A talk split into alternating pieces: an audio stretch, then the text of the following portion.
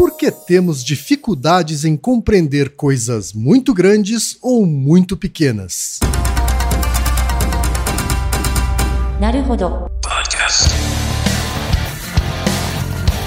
Bem-vindo ao Naruhodô, podcast para quem tem fome de aprender. Eu sou Ken Fujioka. Eu sou Altair de Souza.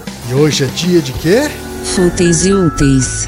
Altaí, vamos para os recados da paróquia. Quais são? Número 1, um, vai no iTunes Store, dê 5 estrelas e faça o seu comentário. Isso aí. Número 2, indique um episódio do Naruhodô para alguém que nunca ouviu o Naruhodô ou mesmo nunca tenha ouvido um podcast. Vamos aumentar o tamanho de nossa podosfera. E número 3, Altaí. Ah. O número 3 é sobre ajudar a manter o Naruhodô no ar, Altaí. Isso aí. E para contribuir, basta usar o aplicativo PicPay e assinar o apoio mensal de 15 reais. São duas Coca Zero, querido ouvinte, querido ouvinte. Uma para o Altair e uma para mim.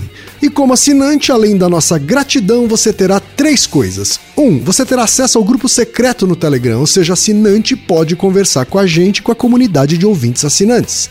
Dois, você terá vantagens especiais. Por exemplo, assinante recebe os episódios no grupo secreto do Telegram antes de todo mundo. E três, você receberá conteúdos exclusivos. Por exemplo, assinante recebe episódios que só são distribuídos no grupo secreto do Telegram. Então é isso. Baixe o aplicativo PicPay e assine o apoio mensal. Com o PicPay você ainda vai poder pagar boleto, transferir dinheiro entre amigos, recarregar celular, sacar o saldo em qualquer banco 24 horas sem taxa. E olha só, no primeiro mês de apoio ao Narodô, você ainda tem um cashback de 15 reais. Isso mesmo, você assina e recebe seus 15 reais de volta. Uhum, tá? Agradecemos desde já e participem, por favor. É isso aí. Antes da pauta, mais um recado. Naruhodô está abrindo espaço para as mulheres podcasters, podcast das Minas, porque representatividade é importante também na podosfera. O destaque de hoje vai para o podcast Sexo Explícito, comandado pela Priscila Armani. Ouça o recado que ela deixou para você, ouvinte do Naruhodô, e conheça o podcast Sexo Explícito. Olá, taradinhos e taradinhas. Eu sou Priscila Armani e tenho um programa educativo chamado Sexo Explícito. Mais do que uma porta de entrada sobre assuntos considerados tabus, eu quero pregar o amor próprio, a qualidade de vida, a felicidade sozinho ou acompanhado e quero que os meus ouvintes gozem mais a vida do jeito que escolherem. Vem me ouvir no Spotify ou em qualquer agregador de podcasts de sua preferência. E se quiser, manda sua pergunta pelo Curioscat. Mais informações em sexoexplicitopodcast.com.br.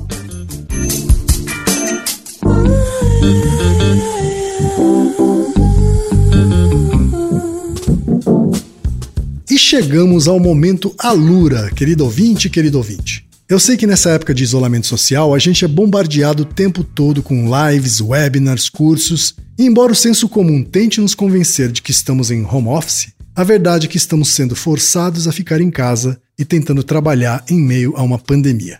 Então, meu recado é: antes de mais nada, vá com calma e cuide de sua saúde mental. Dito isso, pode ser sim um bom momento para dar uma acelerada em sua carreira profissional.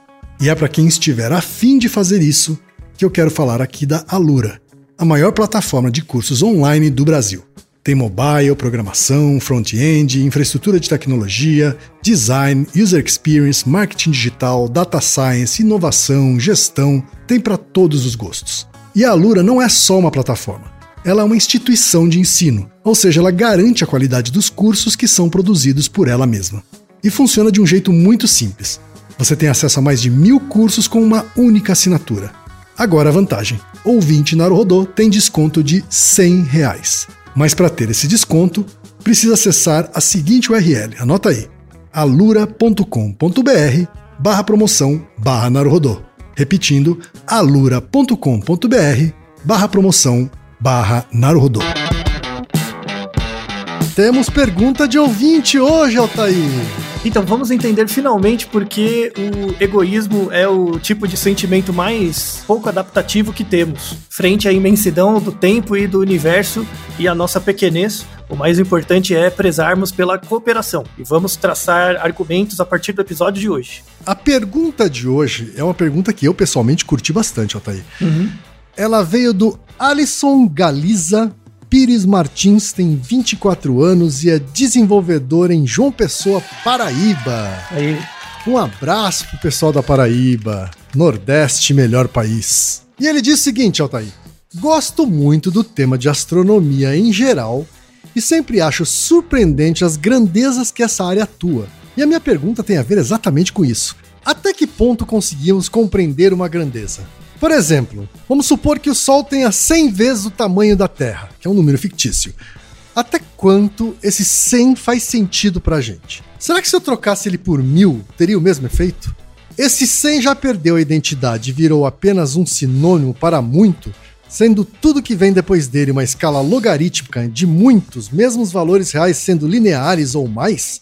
Na era da informática tem muito isso de começar a parir de algo conhecido e supondo estimativas vagas a respeito do domínio. Tipo, quantas janelas tem na cidade de Nova York?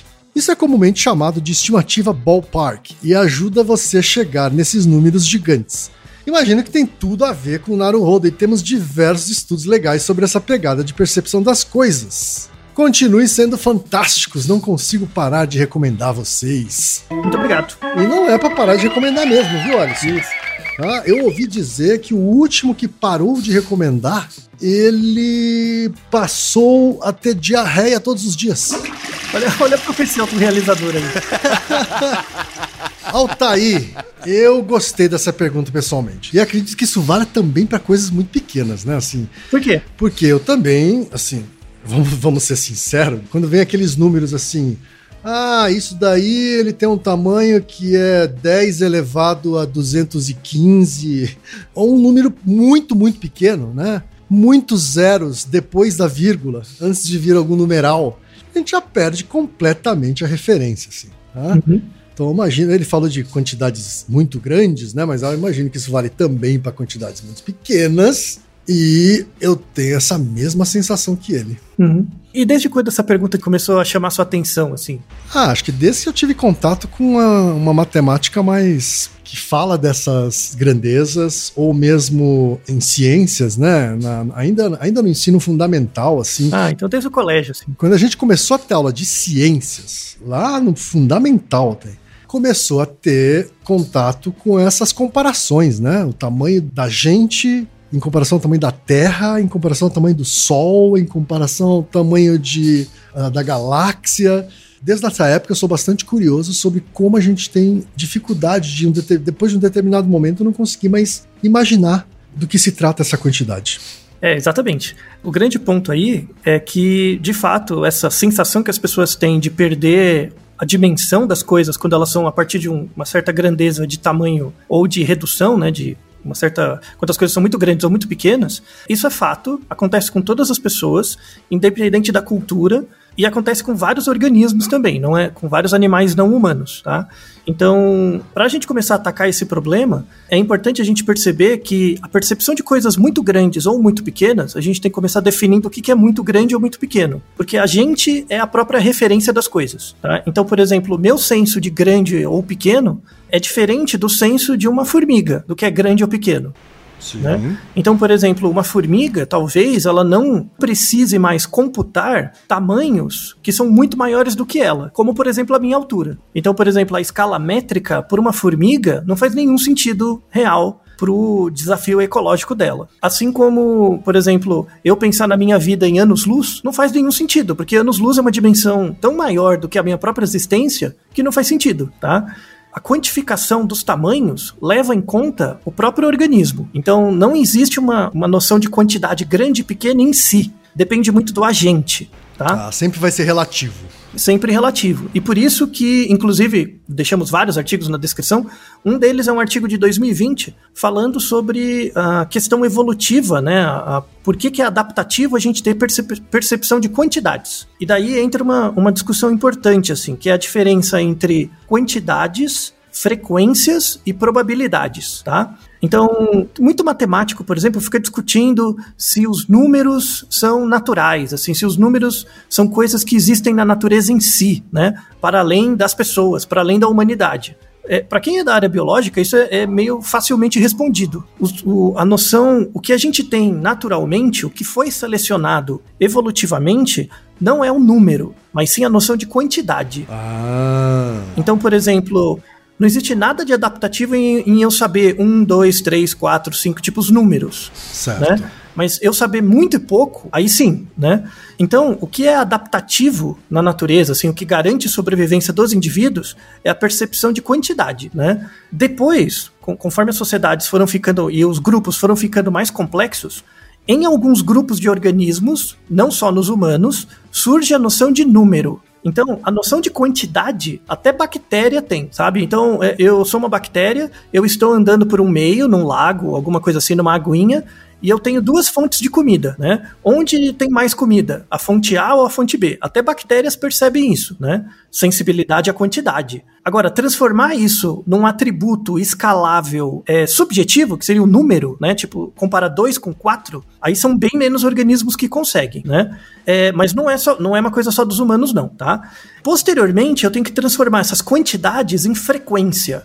Como que eu transformo quantidade em frequência? A partir do tempo. Então, por exemplo, eu vivo numa floresta e eu sei que tem certos períodos do ano que a árvore tem muitos frutos e outros tem poucos. Eu reconhecer os períodos que eu tenho muitos frutos frente a períodos que não tem tantos frutos, isso é uma percepção de frequência. Não é só quantidade, é a quantidade no tempo. Certo. Né? A quantidade no tempo dá a noção de frequência. Né? Uhum. Né? E a noção de probabilidade vem depois ainda. Tá? A noção de probabilidade já é uma construção bem mais perto do humano. Então, a gente pega que é, praticamente todo organismo vivo tem noção de quantidade, muito e pouco, né? ou mais e menos. Noção de frequência surge em boa parte dos organismos, você pega a partir de artrópode, inseto, por exemplo, ele já tem noção de frequência, né? Certo. Tanto é que ele volta em certas regiões, é, é, em certos momentos do dia ou do, do ano, em que tem uma oferta de comida maior. Isso é percepção uhum. de frequência, né? Certo. Percepção de probabilidade vai depender de percepção de número, e aí é menos organismos, tá? Mas a uhum. gente já, já observa percepção de número, por exemplo, em sapo, abelha é, primata, né? Todos os primatas têm percepção de número, um pouco, né? Os humanos. E tem organismos, assim, porque sapo, abelha e, e, primatas em geral, mamíferos, né? Em geral, eles vêm, eles não nascem do ovo, né? Você nascer de ovo gera uma dificuldade de flexibilidade comportamental maior, porque você, como você está dentro do ovo, que é uma coisa que é separada do ambiente, né? Hum. E você não está dentro da placenta de alguém que se alimenta, né? Você só tem o alimento que está dentro do ovo, é, você tem mais dificuldade, assim, você vai ter que é, existir com aquele nutriente que está dentro do ovo, certo? Sim. Né? Durante muito tempo se tinha dúvida se aves, assim, ou, ou organismos que vêm de ovo, tinha noção de número, né? Até 2015. 2015 tem um paper da Science, vamos deixar na descrição, que descobriu qual é a melhor ave de todas, a que vem do dinossauro direto. Qual é? Galinha, obviamente. Isso. Então, descobriu-se que galinha tem noção de número. E a galinha já possui noção de número, ela sabe o que é 2, 3, 4, 5. A partir, assim, foi quando conseguiram fazer o experimento, né? Mas a gente sabe que é desde o ovo. Mas a partir de 3 dias de vida. 3 dias de três vida. 3 dias de vida, ele já, já tem noção de quantidade. De ela número. sabe contar. É mais que quantidade. Ela sabe contar. Galinha conta. Um, dois, três, quatro. A partir de três dias de vida. Bota a criança na escola, vai demorar anos para ela aprender a contar né? É a galinha sabe isso com três dias. Já. Sensacional. Tá? Então chupa, criança. Né? Com a galinha. Bem melhor. Chupa ser humano. Isso, isso, isso mesmo. né? Isso mostra que a noção de quantidade é algo muito, muito importante para a sobrevivência como um todo. Mas é importante a gente discriminar esses graus de, de percepção de quantidades, né? Então começa na quantificação, depois na frequência, que é quando entra o tempo, depois a probabilidade, e da passagem da frequência para a probabilidade, a gente tem que ter a noção de número. Certo. Então é essa a ideia. Agora falando de humanos, né? Saindo do mundo animal, falando de humanos especificamente, pensando na noção de número em si, as pessoas acham que os números são invariantes. Então, assim, o 2 sempre vem depois do 1 um e antes do 3, né? A gente tem a noção de cardinalidade. Como todos os números têm uma ordem, né? Pelo menos os números que a gente percebe, assim, eles sempre vêm antes de alguém e depois de alguém, né? A gente acha que eles são invariantes. Isso não é verdade. Você não nasce sabendo que é 1, 2, 3, 4, isso é aprendido. Então é uma construção cultural você ter, associar uma quantidade com um objeto, com um objeto subjetivo, seria a figura do número. Mas uma coisa que as pessoas percebem pouco é que todo número vem de uma experiência, de um conjunto de experiências sensoriais tangíveis. Então, os números, é, é, quando as pessoas falam nos números, elas não falam dos números apenas como se fosse uma entidade externa delas. As pessoas têm uma percepção sensorial do que é 3, 4, 5. Então, toda vez que você fala do número, toda vez que você interioriza o conceito de algum numeral, necessariamente isso tem ligação com o seu aparato sensorial. Tá? Hum. Então, todos os números, para serem aprendidos, eles têm que ser sentidos. E aí, assim, os números não são entidades apenas abstratas, que é o que o matemático fala. Os números também são, são entidades sensoriais. De novo, isso acontece muito porque a gente tem essa cisão de exatas humanas e biológicas, né?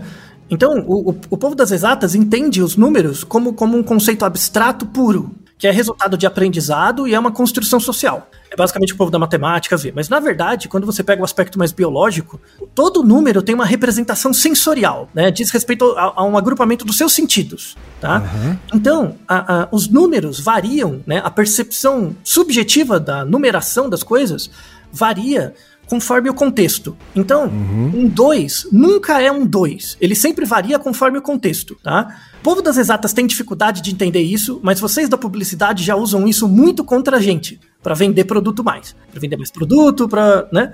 O povo do design, esse tipo de coisa. Então vamos falar um pouco sobre essas percepções, assim, de, de número mesmo. Porque, assim, a gente não sabe o que são os números, a gente sabe os números em relação à posição. Então, como que eu sei que um 4 é um 4? Eu não sei. Eu sei que ele vem antes de alguém e depois de alguém, né? Então, isso é chamado isso é chamado cardinalidade. A gente tem uma percepção de ordem, né, das coisas, mas a gente não tem uma percepção, por exemplo, do zero, né? Então, a cardinalidade é quando existe um zero que é comum para todo mundo, e aí todos os números partem a partir do zero, né? Então, se o, se o zero é o mesmo para todo mundo, todo mundo tem um consenso do que é um 3 por exemplo, porque ele está à mesma distância desse zero. Então, em situações em que o zero é padronizado para todo mundo, as pessoas possuem cardinalidade. Elas percebem a ordem, e aí cada número tem um, um, valor em si que é comum a todo mundo, porque o zero é, é comum para todo mundo, tá?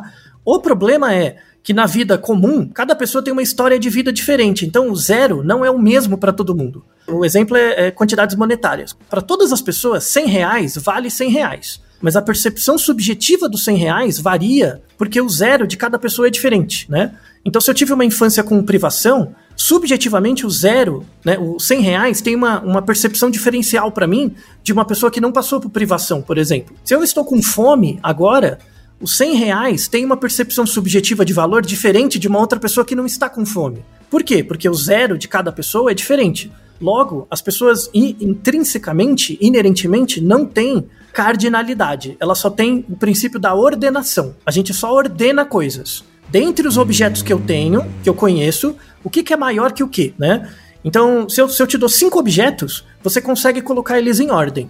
É, se eu te der mais objetos, você vai conseguir colocar eles em ordem.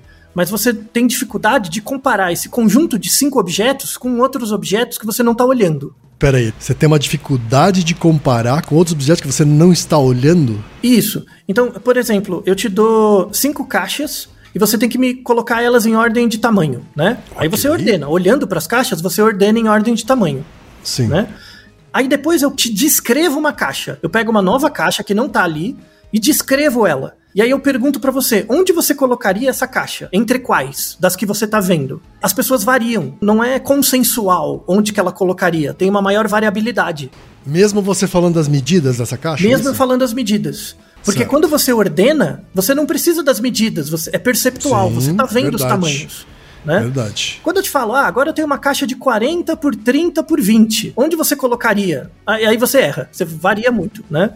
Então, quando você está no ambiente, agindo no ambiente, você não usa esse senso de quantidade, de número, na verdade. Você usa o senso de tamanho, né? E essa é uma conclusão muito importante a partir da sua observação, que os números sensorialmente são relacionados com tamanhos, tá? Então, uma outra dica importante é como é que os números são criados no cérebro, né? Os números são criados no cérebro a partir da percepção de tamanho, tá? Isso a gente vê muito em criança. Então, quando você chega, pode fazer esse teste com uma criança de uns dois anos, assim, você pergunta para ela: quem é maior, o leão ou a formiga? A criança vai falar formiga, tá? E tá certo ela falar isso. Porque formiga tem três sílabas. Formiga, a palavra é maior. Porque ela não tem a representação da formiga e do tamanho na cabeça dela ainda. Ah, isso vem depois. Saquei. Né? Mas é, é, as pessoas acham que depois, quando, sei lá, a criança tem 6, 7 anos, é, ela sabe, não, não, quem, entre o leão e a formiga, quem é maior é o leão. Porque ela cria uma, uma, uma pista do tamanho do bicho dentro da cabeça dela, junto com o nome. E aí ela acha que quando é adulto, isso não acontece mais. Acontece sim, tá? A gente continua ainda errando, é, associando, por exemplo, o tamanho do número com a percepção subjetiva de valor. Vamos deixar um artigo sensacional, é que isso não acontece em português, mas acontece muito em inglês. Por exemplo, quando você vai ler números, é, por exemplo, 1200, né? Imagina o número, 1200. Em inglês, eu posso falar 1200, né? 1200, 1200. Ou sim. eu posso falar 1200, certo? Sim. Tem dois jeitos de falar o mesmo número. Dependendo da forma como eu apresento, eu falo esse, esse produto custa 1200. Ou esse mesmo produto custa 1200 as pessoas acham, sensorialmente, o produto mais barato porque ele tem uma palavra menor. Ele usa menos sílabas, sabe? Hum. Então, quando, se eu anunciar o produto como sendo 1200, as pessoas têm uma maior intenção de compra, porque o produto parece menor. É uma versão de adulto do jogo do, do leão ou da formiga.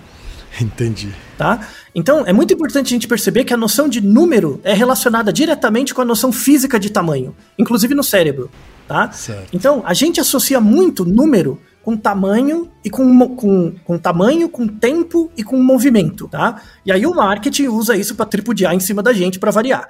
Então, é, essa noção do, do, que funciona muito bem em inglês, né? Mas aqui no Brasil não, por causa da língua mesmo, né? Você apresentar, dependendo da apresentação do valor da quantidade, muda a intenção de compra, por causa do tamanho da palavra, né? Ou do número de sílabas. Isso é uma Sim. coisa. Sim. Outra coisa, uh, por exemplo, a percepção de tempo, né? Como a percepção de tempo afeta a percepção de número?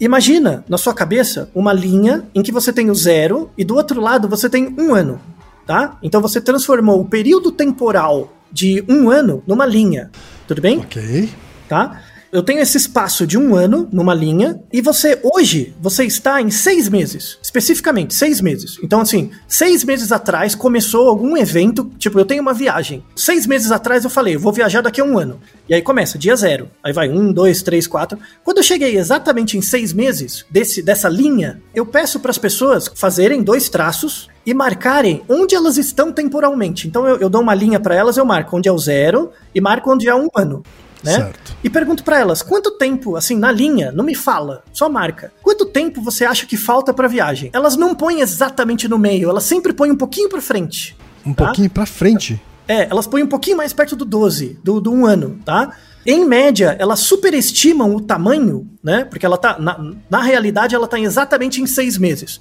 Mas ela superestima o tamanho, ou seja, ela joga o X dela um pouquinho mais para frente em geral com 6% a mais de, de superestimação, tá? Então, por quê? Porque, por que, que quando a gente está esperando um evento, o futuro parece mais próximo pra gente? Isso tem a ver com uma teoria que chama teoria da inércia dos números, tá? A teoria da inércia dos números diz o seguinte: que nós somos elementos, nós somos indivíduos, sujeitos, que estamos sempre é, sobre julgo do tempo, certo? Então, o tempo sempre está passando. A gente tratou isso em vários Naruhodo já, né? Então, como sem, o tempo sempre está passando, a gente se vê o tempo todo em movimento. Então, quando eu falo, tipo, uma coisa vai acontecer daqui a uma semana, quando eu falo daqui a uma semana, eu estou em movimento também. Existe uma certa transitividade. Então, eu estou falando, daqui a uma semana vai acontecer alguma coisa. Perceptualmente, essa uma semana parece menos tempo. Tá. Eu vou dar outros exemplos disso. E aí, e aí falando, por exemplo, na área de, de publicidade, né?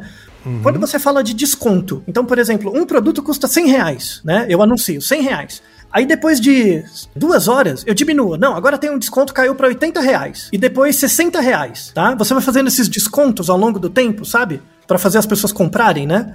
O que que acontece? Fizeram um experimento, tem um artigo muito interessante que eles colocam assim: o preço do produto é 100, depois eles diminuíram para 60, depois eles diminuíram para 40, tá? E aí eles perguntaram qual é a, perce a percepção subjetiva de valor do produto, tá? O cara ia pagar 40 reais, mas a percepção subjetiva do quanto o produto valia caiu para 32. Por quê? Porque existe uma tendência de queda do, do produto, do, do preço do produto. Existe uma tendência de queda. Então, como caiu de 100 para 80 e depois caiu de 80 para 40, enfim, ou para 60, dá a sensação de que vai continuar caindo, não dá? Sim. Então, isso, isso gera uma inércia na percepção do preço subjetivo do produto. Mesmo que ele valha 40, eu coloco ele na minha cabeça como se fosse valer 32. Porque no futuro ele vai continuar caindo. Entende? É como se a, a nossa mente inconscientemente criasse uma curva de projeção. assim. Muito bem, isso. Ela, ela colocasse uma projeção no tempo, mesmo apesar desse tempo não ser relacionado com a queda do preço, tá? O marketing usa muito isso para engambelar a gente. Tem um outro artigo também bem interessante que é em relação a rankings, que eles fizeram lá dois grupos de pessoas para avaliar universidades. E aí eles pegaram a mesma universidade num ranking de universidades. Eles chegaram e, falaram o seguinte: falou, ó, essa universidade de 2018 para 2019 ela passou do sexto para o quarto lugar, tudo bem? É, é, um grupo de pessoas viu isso. Essa universidade estava no sexto lugar, ela foi para o quarto, tá? O segundo grupo de pessoas recebeu a informação que a universidade foi do segundo lugar para o quarto. Então, no- o primeiro grupo percebeu uma melhora, né, do sexto para o quarto, e o segundo grupo percebeu uma piora, do segundo para o quarto, tá? Mas nas duas condições, a universidade está no mesmo lugar em relação às Sim. outras, ela está no quarto lugar. Verdade. Essa percepção de queda ou de aumento, né, de melhora, gerou nas pessoas uma percepção diferente da qualidade da universidade. En- Então, o que importa não era o local onde a universidade estava, mas sim a tendência da onde ela saiu. Se você está em quarto, mas você antes você melhorou, ou você está em quarto, mas antes você caiu. Então, as pessoas criam, como você falou, né, uma noção de projeção e elas colocam isso na, na avaliação delas. A- a- o tempo sempre tá ligado com os números, sabe? É interessante, né? Que a gente não Muito percebe isso. A gente acha que os preços são estáticos, as quantidades são estáticas, né? Mas não é. Como a gente percebe a gente mesmo em movimento, isso afeta a percepção de quantidade de todas as coisas. Tô aqui pensando há vários minutos, Altair, numa coisa que você falou, que é essa, essas representações diferentes de um mesmo número, né? De, primeiro você falou assim, ah, quando eu falo em três, o que, que me vem à cabeça? Vem três objetos, três coisas. Vem o numeral 3. E vem também, como você mesmo exemplificou, um eixo, né? uma linha em que tem um risquinho escrito zero e três risquinhos depois, três. O número 3. São versões completamente diferentes de enxergar o número 3, né? Isso. Então, o- o- e na verdade, todas essas entidades que você descreveu são entidades sensoriais. Uma delas fala mais com seu senso de tato, que é quando é a linha, né, o senso de tato. Outra fala com seu senso de percepção de tempo, né? Aham. E outra fala com a sua visão, Certo. né, que é a ordenação dos objetos. Então, todos os tipos de descrição que você faz dos números, na verdade, diz respeito a cada, um das, cada uma das modalidades sensoriais que você tem. Então, você pode falar que você vê números, você sente números, você quantifica números, você temporiza números, né? Porque os números são entidades sensoriais, antes de tudo, né? Essa coisa que você falou de colocar os números numa linha, né, do zero para frente, tem um- uma questão cultural muito interessante, assim, que é, por exemplo, a gente tem uma- uma- um costume de ler os números da esquerda para a direita, né? Sim. Então a gente tem uma sensação de entender ah, números maiores sempre à direita. Né? Tanto é que a gente tem, quando a gente está no colégio, a gente Sempre à direita e sempre pra cima, né? Sempre pra cima, isso. A gente tem dificuldade de entender número negativo. Não, mas como é que os números negativos vão crescendo, vai ficando mais negativo, né? Porque é pro outro lado, né? É, vamos deixar um artigo que, se você pega, por exemplo, culturas que falam árabe ou falam hebraico, elas têm as mesmas dificuldades ao contrário, né? Porque o eixo, eles leem do lado contrário, tá? Então, a, como que a língua afeta a, percep- afeta a percepção de número, né? Desse eixo de número. Agora, aí a dificuldade também da gente é, enxergar os números negativos é porque em- nos outros formatos é mais complicado de, de enxergar mesmo, né? Porque se você fala três, eu consigo enxergar três objetos. Agora, menos três objetos já é mais difícil de. Então, por que, que é mais difícil? Porque os números negativos não existem. Aham. Você, você não tem representação natural, real. Isso, são abstrações da matemática, assim. né? negativos. Isso. Ah, Número negativo não existe. Na verdade, o número negativo ele tem que ser representado como algo que vai na direção oposta do que você está olhando. Então, quando você fala que você está devendo 300 reais no banco, Você não está devendo 300 reais. Esses 300 reais não sumiram. Na verdade, esses 300 reais estão mais próximos de outra coisa que não seja você, né? Em relação, se você considerar você mesmo zero, né? Você tá 300 reais positivo quando os 300 reais estão de um certo lado. Quando os 300 reais estão mais distantes de você, ou seja, você não tem, mas quer esses 300 reais estão no mercado em outro lugar, para você tá negativo, tá? Então, os números negativos diz respeito, é uma medida de posição, mas não uma medida de valência, de valor. Porque você não deve, a natureza. É o princípio de Lavoisier. Nada, é, tudo se transforma, as pessoas, as coisas não somem do nada. Número negativo não existe no, no mundo real, concreto das coisas. Do mesmo jeito, falando em matemática, as únicas coisas que têm correlato natural que a gente vê na natureza acontecendo são somas e multiplicações, tá? Subtrações e divisões não existem na natureza. É, é de novo, é um artifício matemático, é uma construção é, epistemológica matemática. Então, por quê? O que é subtrair? Subtrair é a somar com o inverso. Então, quando você subtrai, você está somando, mas você está somando com o inverso. Verdade. Em vez de ir para a direita, você está indo para a esquerda, tá? Isso que é subtrair. Subtrair você não está perdendo, você está somando com o contrário, você está indo para o outro lado. A divisão é multiplicar com o inverso, né? Tanto é como é que você como é que você multiplica frações? A, pega a primeira, multiplica pelo inverso da segunda. Não é assim que você multiplica a fração? Então, é, você multiplica pelo inverso, tá? Então, é muito importante as pessoas perceberem isso. Todo mundo tem dificuldade em matemática, porque metade da matemática não é natural, né? Que é tudo que você subtrai ou divide não é natural. Exatamente. Ó, tá aí. Oi. Agora, estamos aqui falando bastante sobre representação dos números, as diferenças culturais, mas a pergunta que fica é: por que é que eu não consigo imaginar eu me perco totalmente quando você fala que tal planeta tem um milhão elevado a 230 vezes o tamanho da Lua. Ou que um, esse, esse objeto tem uma espessura de 0,000001 milímetro. Uhum.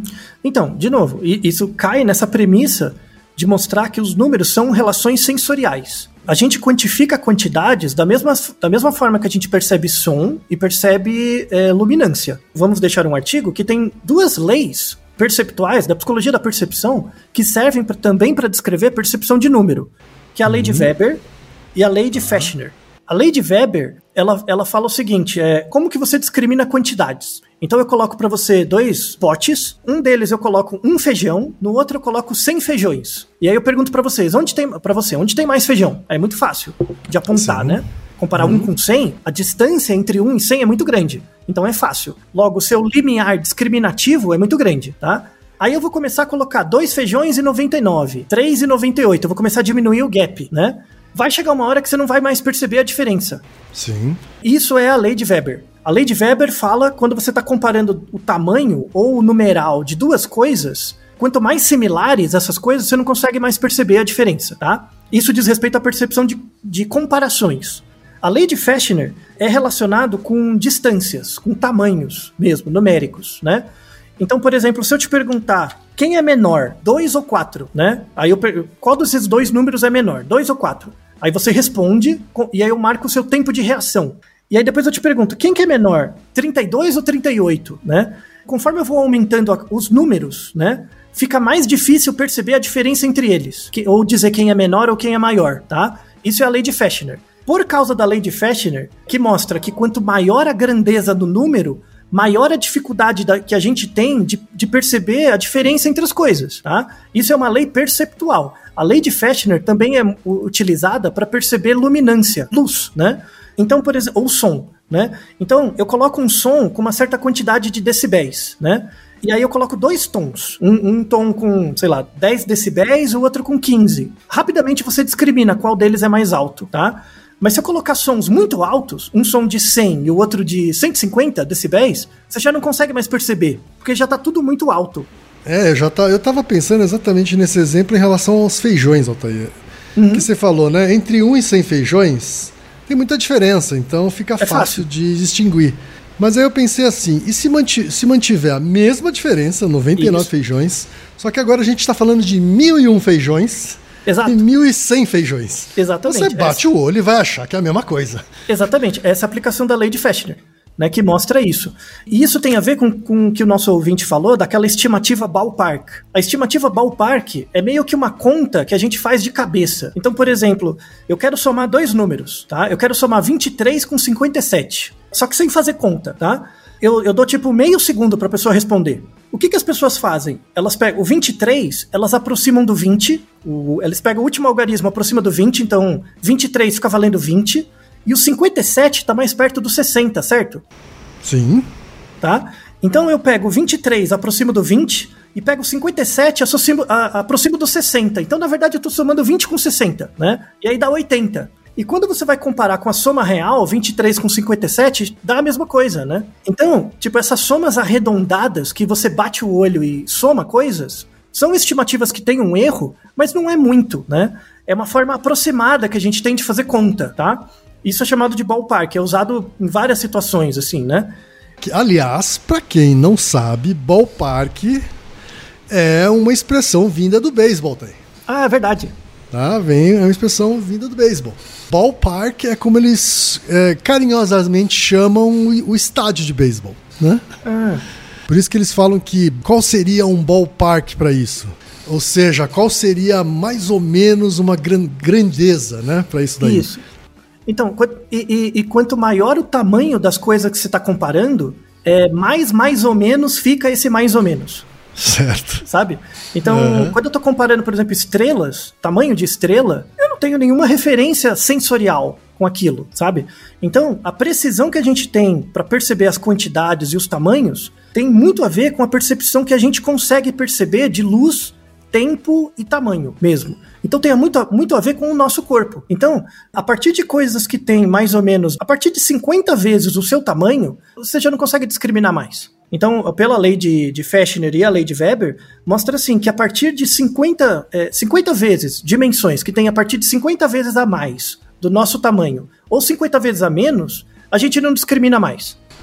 Tá? Pra gente é, é muito. Tipo, é, é muita coisa, tá? E muitas coisas são 50 vezes maiores do que a gente. E é por isso que isso leva a erros sistemáticos, sobretudo em sociedades complexas como a nossa. E aí tem várias popularizações a partir disso. Então, por exemplo, a nossa dificuldade de a gente perceber o que é um milhão, né? é um, um, um joguinho que fazem muito com a gente, né? Pra você perceber. E aí é uma dica, né? Como que você consegue pegar dimensões enormes e tornar mais tangível para as pessoas. Tem um artigo que foi publicado em 2017, da área de publicidade mesmo, Journal of Consumer Research, que eles falam assim. Aí é uma pergunta para você, quem que é da sua área. Eu tenho dois slogans. Qual desses slogans você acha que é mais persuasivo, tá? O primeiro slogan diz o seguinte: eu quero vender é, 70 itens por 29 dólares ou eu vou pagar 29 dólares por 70 itens. O que, que você acha que chama mais atenção das pessoas? 29 dólares por 70 itens ou 70 itens por 29 dólares? Eu vou chutar a segunda formulação. Muito bem, muito bem. Key. Então, é porque é muito difícil de você perceber, sabe? Esse tipo, quando você mostra pra uma pessoa, uma pessoa só, é muito difícil dela sacar qual que é a mais persuasiva, porque não é persuasão individual, é persuasão coletiva. Então, por exemplo, se na Amazon eu anuncio 70 itens por 29 dólares, eu tenho um, um- um ganho maior de intenções, de cliques, em torno de, de 8%, tá? Então é um efeito bem pequeno, mas que na população é, é- vira robusto, Sim. tá? E aí a explicação é, por que que, por que, que é 70 itens por 29 dólares? Tem, tem dois efeitos andando junto. O primeiro é, eu tô, eu tô indo do item pro preço, ou seja, o item é algo tangível, né? O item eu, eu percebo que é. O dinheiro menos. O dinheiro é menos tangível. Então, quando eu, quando eu apresento primeiro o item e depois o valor, né? Eu dou uma âncora do preço. Então eu falo, não, esses 29 dólares é, é sobre 70 itens. O que é mais saliente para mim é a quantidade de itens. Tá? Aumenta a intenção de compra. Outra coisa é que eu tô indo do 70 pro 29, não é? Não são 70 itens por 29 dólares? Eu tô diminuindo o número, não tô? Aumenta a percepção de que é mais barato. Então, só, só para ter uma ideia, nesse estudo, quando eu anuncio 70 itens por 29 dólares, a percepção subjetiva das pessoas dos 29 dólares caiu para 24. Então elas achavam mais barato, só pela ordem. Pois é, então. Pra mim, logo em seguida veio uma conta assim: bom, então são 70 itens. que vão custar menos de um dólar cada. Isso, assim, então. é, essa, é claro que isso já é uma racionalização, né? Mas assim, é até difícil explicar, né? Por que é que eu chutei esse segundo item. Você assim, não né? consegue nomear, porque é, é sensorial. É do mesmo jeito que você olha a luz e de repente, quando a luz fica muito forte, você põe a mão na cara. Você não consegue racionalizar isso. Simplesmente vem a vontade de pôr a mão na cara, sabe? Então é, é muito difícil mesmo pe- pegar isso. Mas isso gera. E, e outra sacanagem que o marketing faz com a gente é que isso é um efeito robusto na população. Então você consegue controlar as pessoas a aumentarem a vontade de comprar coisas, mesmo coisa que elas não precisam. Então, apresentar o número de itens primeiro e depois o preço. E entre o número de itens e o preço, o número de itens ser maior que o preço. Isso já gera um efeito razoável em larga escala. Eu tenho medo de ficar falando essas coisas porque o marqueteiro vai usar essa desgraça, né? Mas eles usam mesmo, então azar. Eles vão usar de qualquer jeito. É, é, outra coisa é assim, tipo, eu te pergunto, quanto é o preço desse carro, né? Ele fala, ah, é, é, esse carro custa entre 10 e 20 mil dólares, tá? Eu tô usando o mesmo exemplo do artigo, entre 10 e 20 mil dólares. Isso é um grupo de pessoas viu. O outro grupo custa entre 20 e 10 mil dólares. Então, um um eu fui do número menor para o maior, e o outro do maior para o menor, né? A intenção de compra das pessoas aumenta muito quando você apresenta de 20 para 10. É Ou seja, mesmo? uma tendência de movimento de queda. Né? A pessoa imputa isso. Tava aqui pensando, Altair, que como os marqueteiros vão continuar usando, eu acho que o importante é a gente falar aqui para que os Isso. consumidores tenham consciência disso. Exato. E por isso que agora a parte final do episódio é dar dicas. Então, assim, a gente não consegue perceber coisas muito, muito grandes ou muito pequenas do que a gente pelo, por conta do nosso próprio aparato perceptual, né? É, porque a gente percebe número do mesmo jeito que a gente percebe sons, luzes e tempo, né? E como a gente não consegue ouvir todos os sons, nem perceber todos os espectros de luz, a gente tem essa limitação com as quantidades, os tamanhos e os números também, tá? Então isso é um, é um fato de a gente fazer parte de um bioma que sofreu pressão de seleção natural. É simples assim. Isso leva a gente a ser ignorante para várias coisas. Por exemplo, a desigualdade. A gente é muito pouco sensível à desigualdade por causa disso. Então, uma dica é você pegar, do mesmo jeito que os 70 itens por 29 dólares, é você parear a coisa abstrata, o número abstrato, com uma coisa tangível. Então, por exemplo, um- um- muitas pessoas já falaram disso, né? Se eu transformar um milhão de reais em segundos, né? Um milhão de reais em segundos, dá algo em torno de 12 dias, tá? Você faz a conta, né? Você pega lá, um, um minuto tem 60 segundos, uma hora tem 60 minutos, então dá 3.600 segundos, 86.400 segundos tem num dia e por aí vai, né? Você faz a conta.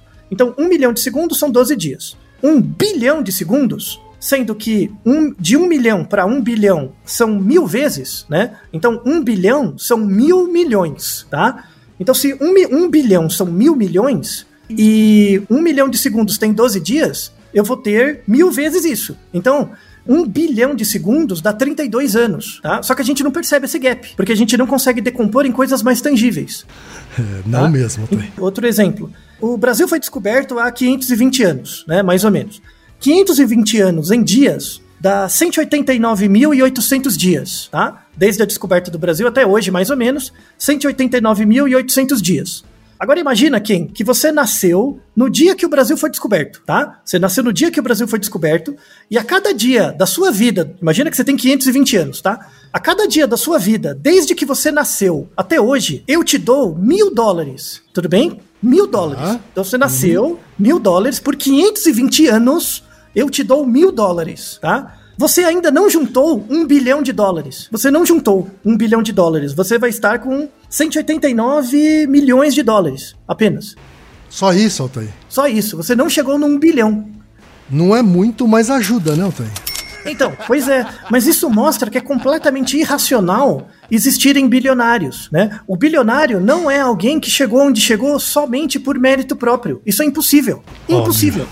Sabe? Óbvio. É, é, não, não, não existe essa possibilidade, sabe? Assim, quantitativamente, tá? Aliás, ninguém chega aonde chega só por mérito próprio, não, Altair? Vamos ser Sim, não, assim, então, bastante sinceros. é, exato. Não, isso Muito menos esse cara, né? Exato. Isso dá paulada na meritocracia total. Sabe? Não, não- você não consegue sozinho. Isso tem a ver com o que eu falei no começo do episódio, né? Por que, que o egoísmo é o tipo de sentimento mais é, anti-adaptativo? Porque a gente foi selecionado para cooperar, né? Só, hoje só existem bilionários porque existiam gerações de pessoas que cooperaram, que não tem ligação com a pessoa que é bilionária hoje. E não há nenhum retorno desse tipo de, de iniciativa, né? Há uma particularização de que isso é mérito do indivíduo, que é completamente errado. Só um exemplo final, para sair até da economia, pensar em escalas de tempo de vida de coisas. O universo, né, o Big Bang, foi há 13,8 bilhões de anos atrás, tá? O Big Bang. A Terra surgiu há 4,5 bilhão, tá? Então, mais ou menos um terço da vida do universo a Terra vive, existe. A vida surgiu há 3,5 bilhão. Então a Terra surgiu há 4,5. Um bilhão de anos depois do surgimento da Terra surgiu a vida, né? Que eram celulinhas. Então, ó, as celulinhas, assim, a existência de vida existe a um quarto do tempo do universo. Isso é uma coisa que as pessoas não reparam, tá? A vida surgiu na Terra a um quarto do tempo total do universo. Tudo bem que é muito tempo, tá? Sim. A maior parte do tempo da vida eram só celulinhas, né? Uhum. Unicelulares, depois multicelulares. As células multicelulares só surgiram há 1,5 bilhão de anos, tá? E organismos, por exemplo, como insetos, artrópodes e tal, só surgiram a partir de 1 bilhão de anos. Tudo na escala de bilhão, né? Bilhão que é 10 a, 10 a nona, tá? Aliás, o próprio fato da gente usar notação, é, notação científica, né, 10 alguma coisa, é porque esse 10 alguma coisa a gente não se importa, a gente não percebe. A gente usa o outro número, né, para fazer é a conta. Tá? Ah, só para você reparar, então, o, o insetos, artrópodes, esse tipo de organismo surgiu há um bilhão de anos. O principal ancestral de todos os primatas surgiu há 31 milhões de anos só. Mudou até a unidade, né? Totalmente. Então, entre surgir os insetos e surgir o primeiro ancestral de todos os primatas, passou uma quantidade inenarrável de tempo. Todos os dinossauros, as aves, tudo, né? O começo dos mamíferos e tal. Entre 31 milhões de anos. O primeiro hominídeo, né? Tem mais ou menos 3 milhões de anos. Primeiro hominídeo, tá? 3 milhões. A agricultura começou com 12 mil anos. A escrita, 6 mil. A Revolução Industrial, 300 anos. E a internet, 30 anos, sabe? Então, no final, a gente para pra pensar quem você pensa que é, sabe? Então, você é um bilionário, tudo bem, você tem um monte de coisa, mas no tempo do universo você não é nada, nada, nada. E mais, com base no conhecimento atual que a gente tem do universo, o universo ainda vai existir por uma quantidade inenarrável de tempo. A vida vai existir no universo por apenas um milésimo de bilhão, de bilhão, de bilhão, de bilhão, de bilhão, de bilhão, de bilhão, de bilhão, de bilhão, de bilhão do tempo total do universo. Então, no frigir dos ovos, veja que a gente é um nadinha. A gente é um, um espirro, uma, um, uma, uma, tosse, né? Do tempo total do universo, né? E, então, isso me faz... Quer dizer que o George Carlin, né? Que é o famoso humorista, ele, tem, ele já tinha razão, né? Porque, porque ele diz que que o, o planeta ele vai continuar sobrevivendo. Pro... Isso. Quem está então, quem tá com problemas somos nós, os isso, homens. Exato. Então, quando a gente fala que o mundo vai acabar, o mundo não vai acabar. O que vai acabar é a gente. O mundo continua e ele vai ser destruído e vai vir e, e, não vai vir outra coisa, ele vai se transformar. Vou deixar na descrição, isso é quase obrigatório para todo mundo que tiver quiser mesmo, na descrição, vou, o primeiro link é um vídeo sobre o futuro do universo. Recomendo todo mundo, quem, Reginaldo, todo mundo, veja esse primeiro vídeo que ele dá uma sensação de escala do que vai acontecer no futuro, né? E vou deixar também dois vídeos do canal do Pirula sobre a evolução dos hominídeos, para você ter uma noção de que tudo que acontece com a gente é numa escala infinitesimalmente ridícula do tempo total da vida e do tempo total da história da Terra. Veja uhum. quanta coisa a gente criou, né, tão rápido. E do mesmo jeito que aparece rápido, vai desaparecer, né? O que a gente pode fazer é retardar esse desaparecimento, mas isso vai depender não da capacidade que a gente tem de con construir nem de concentrar, mas sim na capacidade que a gente tem de dividir, né? E esse é o grande desafio da humanidade hoje. Não é construir mais coisas, é saber dividir e, e reduzir é, perda sobre as coisas que a gente tem hoje. É isso que eu desejo para todo mundo, que o maior atributo que a gente tem que desenvolver na educação para a humanidade é saber esperar e saber dividir. Então é isso que eu desejo para vocês a partir desse episódio. Eu desejo mesmo. E Naru rodou, ilustríssimo ouvinte. E você já sabe, aqui no Naru Rodô, quem faz a pauta é você. Você tem alguma pergunta pra gente ou quer comentar algum episódio? Escreva pra nós. podcast@naruhodô.com.br. Repetindo? podcast@naruhodô.com.br. E lembre-se, mande nome completo, idade, profissão e a cidade de onde você está falando. É isso aí. なるほど。 Esse podcast é, é apresentado por b9.com.br.